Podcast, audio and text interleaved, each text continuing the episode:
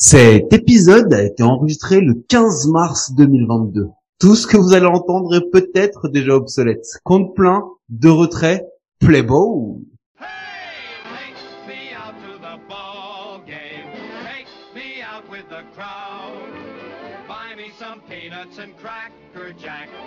I don't care if I never get back. Let me root, root, root for the home team. 30 équipes, 2 blaireaux et 2 podcasts par jour. C'est l'épisode 1, c'est présenté par moi, Mike, et mon invité gratuit de prestige, Charles The Free Agent. Comment ça va Charles? Ouais, écoute, ça va. Faudra juste qu'on rediscute du côté gratuit. Par contre. Ça c'est notre histoire. C'est notre Top histoire. prospect, top ballpark, top division. Bienvenue chez les Balti Loser Orioles.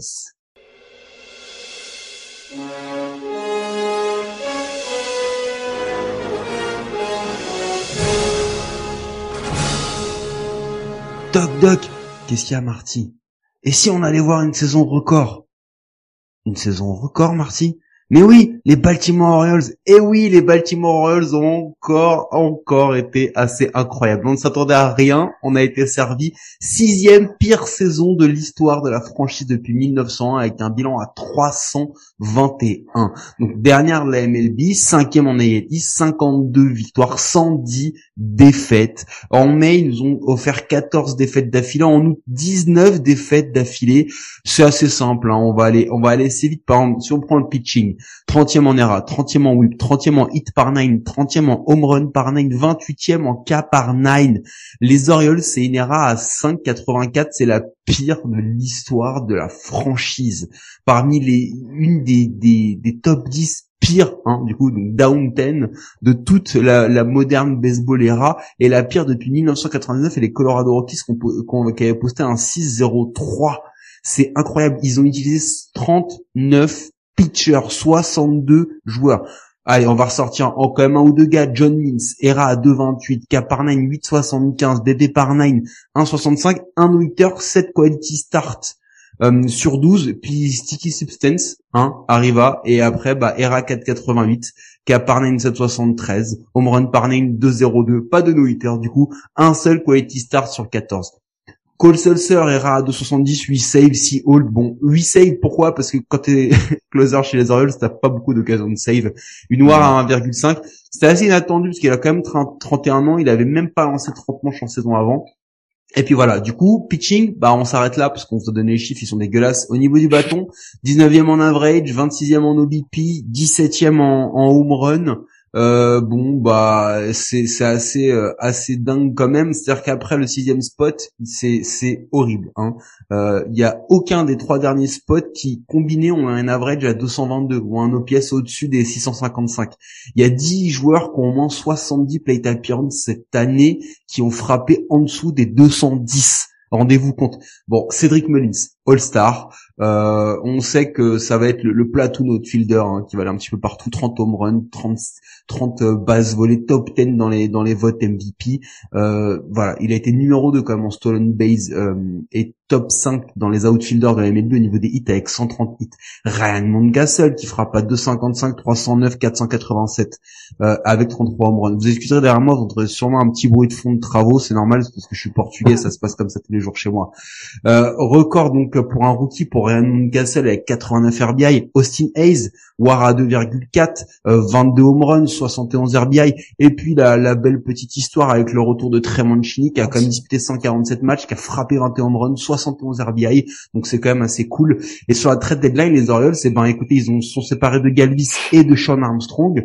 Euh, bah pour des prospects ou de l'argent donc en gros pas grand chose franchement le seul truc cool qui leur est arrivé c'est le no-hitter de John Means. Et puis rien d'autre. Pecota il les prévoyait à 76 96 c'était déjà pas dingue mais en vrai c'était encore pire. Donc le temps que je reprenne mon souffle Charles est-ce que tu as quelque chose à rajouter sur cette saison des Orioles? Tu l'as dit au début, on ne s'attendait à rien, on n'a rien eu et, et on en parlera tout à l'heure, mais à mon avis euh, pour 2022, on s'attend encore à rien et on aura encore rien. Excuse-moi j'ai pas trop suivi la fin. Est-ce qu'ils ont fait la post-season les Orioles? Euh, en 1900, oh, ça devait être au, au dernier millénaire, non? C'est un peu ça ils l'ont fait en 2016 je crois mais bon Les pas de post-season. Non, les pauvres. Place à la off-season. Masse salariale des Orioles l'an dernier 42 millions, cette année 29 millions en jeu et attente de la post-season. Bah, s'ils pouvaient échanger une quarantaine de joueurs contre une quarantaine d'autres joueurs, c'est un peu ce qu'on attendait de leur part. Au niveau arbitration, ils l'ont évité avec Paul Fry, George Lopez et Anthony Santander, tous les trois lanceurs. Ils ont fait des grosses signatures. En deuxième base, Ah bah oui. Rofne Odor, ouais, champion de MMA, Jordan Lies, sa- starter, et Robin Chirinos en receveur. Et ils ont perdu Fernando Abad. En trade, rien, personne veut de leurs joueurs. Euh, blessés, pour l'instant ils en ont pas. Donc je te propose qu'on passe direct au top prospect parce que c'est quand même pas les parties les plus fun euh, des Orioles au niveau de la semaine. Par contre, toute façon, il y a-. Que ça. C'est ça. Il n'y a pas eu grand chose d'autre. Au niveau de la poste, de la poste, de la, hum, des top prospects, pardon, du farm system, on tape dans du très très lourd. Déjà, Adler Rushman, numéro 1 au classement MLB, sixième euh, au classement de, au classement de Kislo. Il était déjà numéro 1, euh, drafté numéro 1 en 2019. Bon, on le sait, c'est, c'est un- on l'annonce comme un futur MVP candidate dans le temps, attaque, défense, tout le monde l'attend. Ce doit être la future icône de la franchise, voire même de la de la ligue. Euh, donc voilà, la- la- la- on parle même de retirer déjà la statue de Carrie Ken Jr. devant le stade alors qu'il a même pas encore joué. Déjà. Déjà, déjà.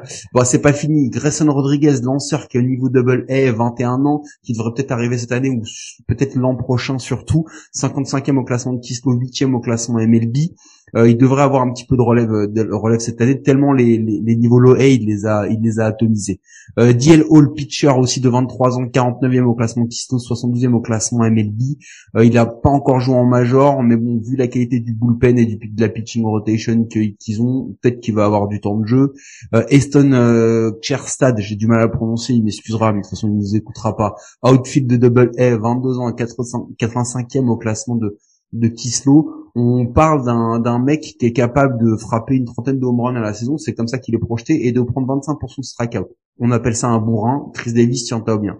Gunnar Anderson, shortstop troisième base, pas dans le classement de Kislo, 76e au classement MLB, euh, qui devra arriver en 2024. Bon, c'est simple, euh, à peu près partout, ce farm system des Orioles, il est projeté comme étant l'un des top 5, top 10 de la ligue. La question c'est euh, sous combien de temps ces gars-là vont pouvoir apporter vraiment quelque chose pour les Orioles Euh, et surtout, est-ce qu'ils vont rester? Est-ce que euh, les Orioles vont pas euh, essayer de chercher à s'en pas, pas à s'en débarrasser, mais à les échanger contre des joueurs qui sont euh, déjà déjà prêts pour, pour un impact tout de suite, sachant qu'ils risquent de finir encore dans les bas-fonds de la, de la MLB l'année prochaine et d'être euh, first pick. euh, Enfin, maintenant qu'il y a la loterie, on sait pas trop, mais ils devraient être euh, bien placés. Je pense qu'ils vont continuer à utiliser euh, à utiliser ces, ces pics de draft pour aller chercher encore du encore du lourd dans le et améliorer encore leur farming system. Et pourquoi pas euh, Il y en a certains, c'est sûr, on les verra cette année. De toute façon, il faut qu'ils utilisent ce genre d'année où de toute façon ils savent qu'ils ne pourront rien faire pour les pour les tester, pour les euh, pour les lancer dans le grand bain parce qu'il y a que ça qui euh, il y a que ça qui les euh, qui les fera grandir. Si tu les laisses en en, en mineur, le jour où ils vont arriver, ça va être ça va être catastrophique.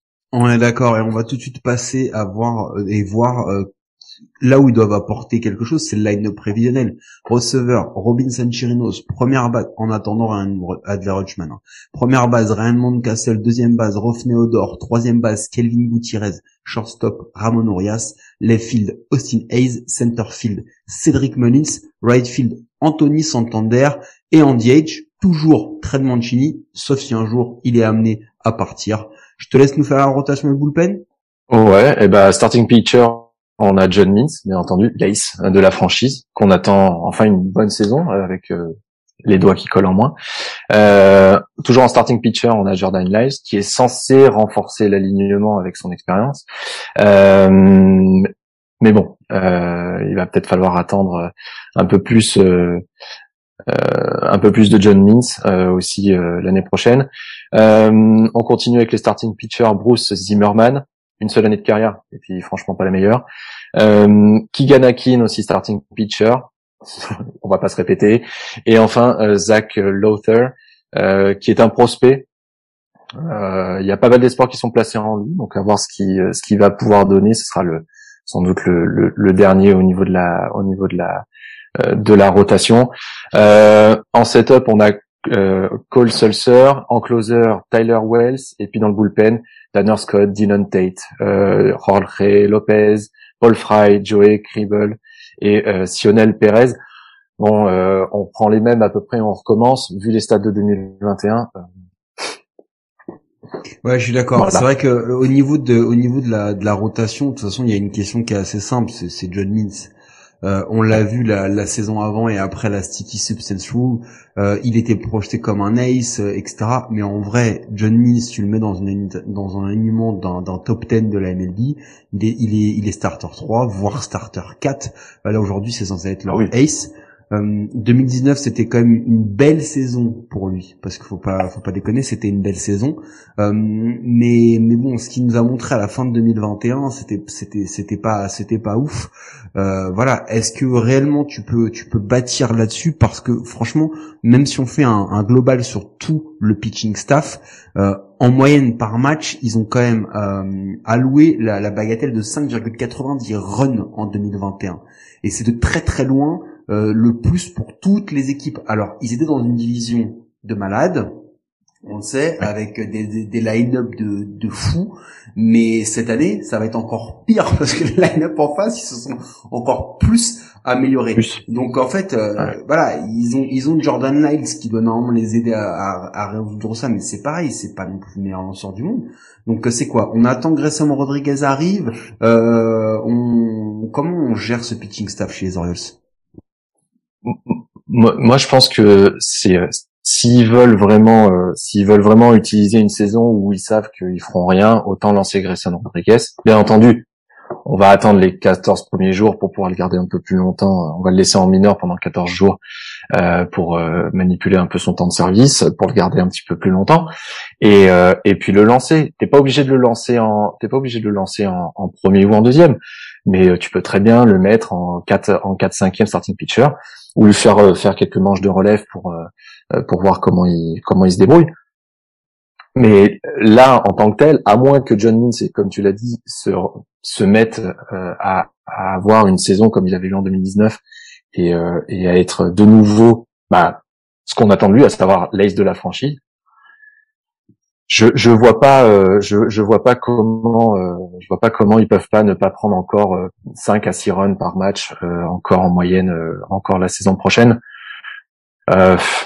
ça va ça va être ça va être l'équipe qui qui va faire foirer tous les pronostics à chaque fois parce que c'est ils vont sur une série sur une série de 3 4 matchs bah, ils vont en prendre un par-ci par-là ils vont faire un bon match de temps en temps parce que parce qu'il y aura un match où l'un des lanceurs va faire le match de sa vie et, euh, et puis euh, où, où, toutes les planètes seront alignées. Ouais, mais non, sur le sur le starting pitcher, je, je, je vois rien de je vois rien de fou à moins d'aller chercher quelqu'un encore euh, avant le avant le début de la saison, mais je, je vois je vois pas je vois pas trop ce qui peut ce qui peut se passer au final. Non, je suis d'accord avec toi et je pense que ça va encore être une, que ce soit les starters ou même le bullpen, hein, ça va être un vrai problème pour eux. Parce que il y a un autre truc, c'est que euh, là aujourd'hui, tu parlais de l'intégration des jeunes, Adler Hutchman, euh, ils ont ils ont signé Chirinos. Franchement, ils ont signé Chirinos sur un sur un CDD. Hein, il faut se dire que c'est de l'intérim, c'est-à-dire que logiquement, Rutschman, quand on voit, il a attendu numéro 1 de la ligue avec Bobby Witt, euh, il a frappé en triple A à 312, 405 d'OBP, c'est c'est monstrueux déjà pour lui, c'est monstrueux. Pour lui et au rapport de la ligue, en rapport à la ligue, c'est déjà monstrueux. Donc, il va jouer. Maintenant, comment ils vont le mettre Est-ce qu'ils vont manipuler son temps de jeu ou pas avec le nouveau CBS C'est bah, peut être trop possible. Donc, euh, il y a des chances que lui, on le projette déjà comme comme la star. Et hum. comment il va s'intégrer Parce qu'ils en ont déjà une de star. C'est Cédric Mullins. Il a que 27 ans. Il sort de la meilleure saison de sa carrière. Aujourd'hui, c'est le visage de la franchise. En fait, la question qu'on se pose pour Cédric Mullins, c'est combien de temps il va rester, quoi? Bah, toujours pareil, c'est qu'est-ce que qu'est-ce que la franchise veut faire avec son avenir en fait? Est-ce que ils veulent uniquement se baser sur le farming system et de se dire bon bah euh, tous les vétérans parce qu'à 27 ans euh, malheureusement tu peux être déjà considéré comme un vétéran. On s'en sépare, on va chercher du capital de draft parce que c'est plutôt à la mode.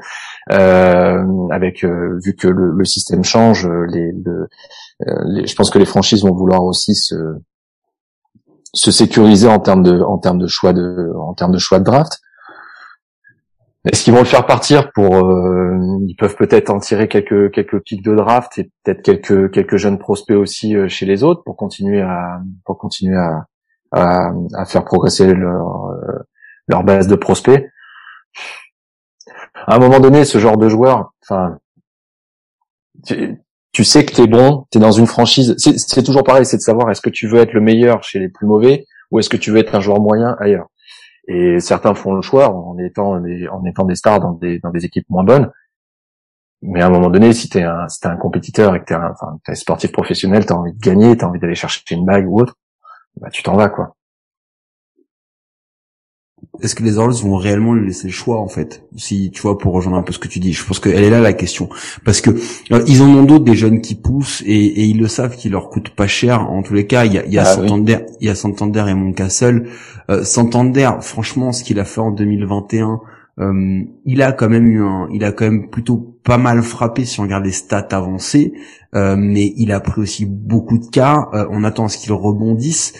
surtout, le problème c'est que Santander c'est pareil, lui aussi c'est un candidat au trade. En fait, le problème chez les Orioles c'est que dès que tu n'es pas un jeune qui a moins de 2-3 ans d'expérience, t'es un candidat au trade parce que ils ont des mecs, ils en ont un autre, hein, le, petit Ryan Moncastle là qui a fait une très très bonne saison 2021. Il était pas au niveau de 2020, mais en 2020 il a fait que 35 matchs. là Là, ils vont le positionner déjà en étant comme un top première base euh, dès cette année, donc on va voir comment comment ça joue. Mais après, il y a d'autres trucs. Euh, autre candidat au trade, Tremoncini, candidat numéro 1 au trade, surtout depuis l'instauration du DH. Il est dans toutes les rumeurs de trade depuis euh, depuis le déjà depuis la off-season, mais alors encore plus depuis la validation du DH. Et il, est, il est projeté dans toutes les équipes qui n'ont pas encore, notamment en National League. Et ils font des choix en fait. Où, tu vois, l'an dernier, ils, ils signent Freddy Galvis pour s'en séparer. Là, ils ont signé Odor. Mais pourquoi, en fait? Pourquoi? Voilà, on sait pas. Ça va rien rapporter. Non, non, non, non. Et puis bon, déjà, euh, déjà quand euh, Odor avait été signé euh, chez les Yankees, je voyais pas trop l'intérêt de, de, de l'avoir. Là, quand ils l'ont annoncé partant à, à Baltimore, mais, mais, mais, mais en fait, pourquoi? Est-ce que c'est pour avoir de la monnaie d'échange aussi? Je, je, je vois pas. On a l'impression, j'ai aussi l'impression que euh, on mise sur les jeunes et on mise sur un potentiel rebond de joueurs qui ont été bons à un moment donné. Je suis d'accord avec toi. C'est des, bah, des signatures de sur un. C'est des signatures de de d'opportunités en fait. On signe des gars pour remplir un trou dans un line-up. Euh, on est dans une division, mais mais mais mais qui est tellement loaded. Mais rendez-vous compte, c'est tellement loaded quoi. C'est-à-dire que les, les Blue Jays, dites-vous un, un, truc, on a fait donc le, le programme des, des, des comptes pleins en, en, positionnant en fonction du nombre de victoires, donc en éliminant tous les gars qui étaient pas en post-season. Euh, et à partir de là, on a pris les, les plus mauvais bilans pour aller jusqu'au jusqu'au meilleur. Les Blue Jays, c'est la première équipe non post-season et ils ont des meilleurs bilans que certains euh, que les Cards qu'on fait qu'on fait la post-season. Donc c'est c'est assez dingue. Et en fait ils sont dans une vision qui est totalement loaded. Ils viennent de changer de coach faut quand même pas oublier. Euh, il y a Brandon Hyde ils renouvellent tout le monde. Ils ont une équipe qui a 27 ans de moyenne d'âge. Euh, bah en fait on se demande vraiment parce que là ça commence à être long pour les fans des Orioles. Il y a eu un petit rebond au milieu des années 2010 mais sinon c'est long c'est long c'est long. Et est-ce que euh, est-ce que c'est pas aussi parce que on, on, on, le sait que euh, l'expansion de la MLB c'est pas pour tout de suite. Les relocalisations c'est un moyen et euh, ça fait plusieurs années qu'on entend que Baltimore pourrait être euh, pour être candidat à ça. Tu continues même si t'as tu donnes de l'espoir, t'as les meilleurs, t'as le meilleur, t'as le meilleur prospect de la MLB dans ton équipe. Mais si c'est pour en faire comme Montcastle ou Mancini ou autre, à un moment donné, les fans, ils vont en avoir marre et ils vont, ils vont, ils vont déserter le, ils vont déserter le stade et puis au bout d'un moment, la, la, seule solution, bah, bon, bah, il faut relocaliser. Et il y a plein de candidats qui adoreraient avoir une franchise aujourd'hui. Donc, c'est, c'est, vraiment, euh, tu l'as dit, ils sont dans une division où ils auraient, ils ont, ils ont juste zéro espoir, juste zéro. C'est, c'est, c'est impossible à moins d'une surprise. Ah oui, là, on, est vraiment sur une cote. même une euh, surprise. ouais, on n'est même pas sur une cote basse, on est sur une cote négative. Hein. Mais en parlant du stade, si jamais vous passez à Camden Yards, euh, n'hésitez pas à aller faire un tour dans le Maryland. Vous pourrez tranquillement vous balader sur Utah Street. Euh, la rue piétonne et marchante du stade. Dans le stade, il y a une rue piétonne et une rue mm. marchante. Et ça, c'est la classe. En parlant de classe, c'est le ah. moment des pronos de l'équipe avec nos partenaires de Parion à tort, le seul site de paris sportif qui vous assure de perdre de l'oseille. Donc Charles, euh, c'est quoi le pronostic pour les Orioles cette année? Dernier, dernier de dernier de division et et et je les mettrai pas dernier de la MLB. J'ai un autre candidat pour le dernier de la MLB. Moi, je les mets dernier de la division, je les mets dernier de la MLB parce que ils vont affronter quatre monstres et cette année, je pense pas que les Yankees ou autres vont leur laisser autant d'opportunités qu'ils ont pu leur laisser euh, l'année d'avant ou, ou, même les années d'avant. Moi, je les vois, je les vois se faire laminer. Euh, je les vois la centaine, la centaine de défaites tranquille, tranquille. Ah oui. Ah oui, je suis assez d'accord aussi. Vous pouvez nous écouter sur toutes les bonnes applis de podcast et ça, c'est peut-être la seule chose sourcée que j'ai dit depuis le début. N'hésitez pas à vous abonner et nous donner une note et un commentaire. Cela nous aide à rendre le baseball et notre émission plus visible en France. Euh, prenez-en l'habitude cette année les comptes pleins, c'est deux épisodes par jour, donc c'était le premier. Allez vite courir, écouter le deuxième. Merci à tous, merci Charles.